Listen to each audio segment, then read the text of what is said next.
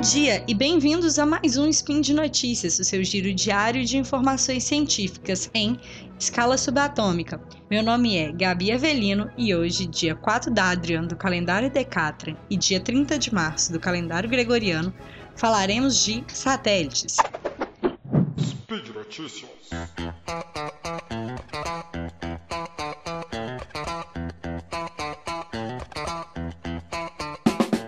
Forças Armadas Brasileiras, em parceria com a Embrapa, que é a empresa brasileira de pesquisas agropecuárias, anunciaram o lançamento de um novo satélite de alta resolução, que é o Carpone Zoom. É, esse satélite ele está associado ao Programa Estratégico de Sistemas Espaciais e tem o significado né, da palavra Carpones, car, duas palavras, a união de duas palavras gregas. Carpus, que é fruto, e Onis, que é pássaro. É, o Carpones 1, ele vai então se juntar à constelação dos satélites que tem associação com o Brasil. E vocês conhecem os outros satélites brasileiros? Bom, é, em consulta à Agência Espacial Brasileira, são 28 satélites que têm essa associação na participação brasileira, seja na fabricação, seja no lançamento, e esses satélites podem ser divididos de, de acordo com suas missões. Em geral, desses 28, a maior parte deles é de telecomunicação. Então, são satélites que nos ajudam com esses sinais aí que nós recebemos de TV, de, de celular, e alguns outros são de monitoramento. Entre eles, é, eu quis chamar a atenção de três. É o Nanosat BR-1, que tem como objetivo monitorar a magnetosfera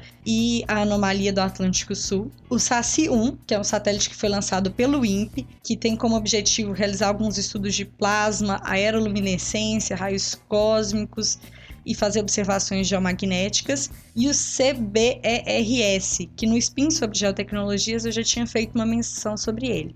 É, é uma série de satélites sino-brasileiros que tem o objetivo de mapear recursos terrestres. São três satélites, eram para ser quatro. O primeiro foi lançado em 1999, o segundo em 2003, e aí tem o 2A, que foi em 2007, o 3, que teve falha no lançamento em 2013, e o 4, que está em órbita em 2014. É, o, novo, o novo satélite, que é o Carpani Zoom, é um satélite que é chamado de alta resolução. Na prática, isso significa duas coisas. É, a primeira ele tem uma alta resolução espacial. Isso significa que cada pixel dele mapeia um metro quadrado. Enquanto o CBERS, por exemplo, que tinha uma resolução espacial de 5 metros, significa que cada pixel dele são 25 metros quadrados mapeados, o que permite, como já dito, uma resolução melhor. Isso é mais fácil de identificar os objetos na imagem. E uma resolução temporal também, que é, no caso do, do Carpone Zoom, muito maior, o que significa que ele revisita os locais entre 3 a 5 dias, enquanto o CBRS são 26 dias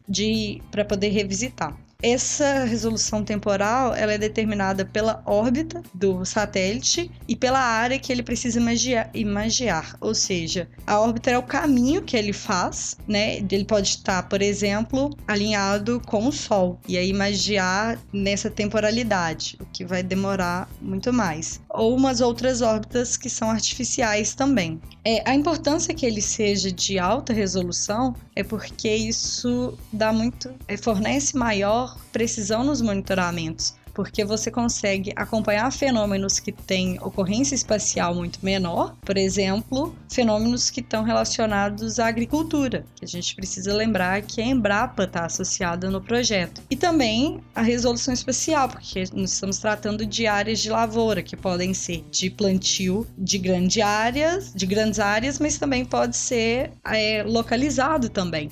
E uma das ideias é monitorar um tipo de plantio que faz associação com é, áreas florestais. Outra questão importante sobre a temporalidade e a resolução é, temporal do satélite é porque vai ser possível imagiar e monitorar áreas que têm muita nebulosidade, como o caso da floresta amazônica ou de áreas litoral, porque é, as chances de você passar com satélite em momentos que não tem nebulosidade são maiores quando você tem maior frequência de visitação. É, ter um satélite desse tipo lançado e associado é, à Agência Espacial Brasileira é importante porque fornece maior autonomia no acesso às imagens, é, independência e economia, porque até então as imagens precisavam ser compradas de agências espaciais, esse tipo de imagem, com esse tipo de resolução. E o que leva à dependência mesmo, dependência comercial, dependência de parcerias, e esse tipo de projeto vem para fomentar é, essa autonomia e essa economia principalmente.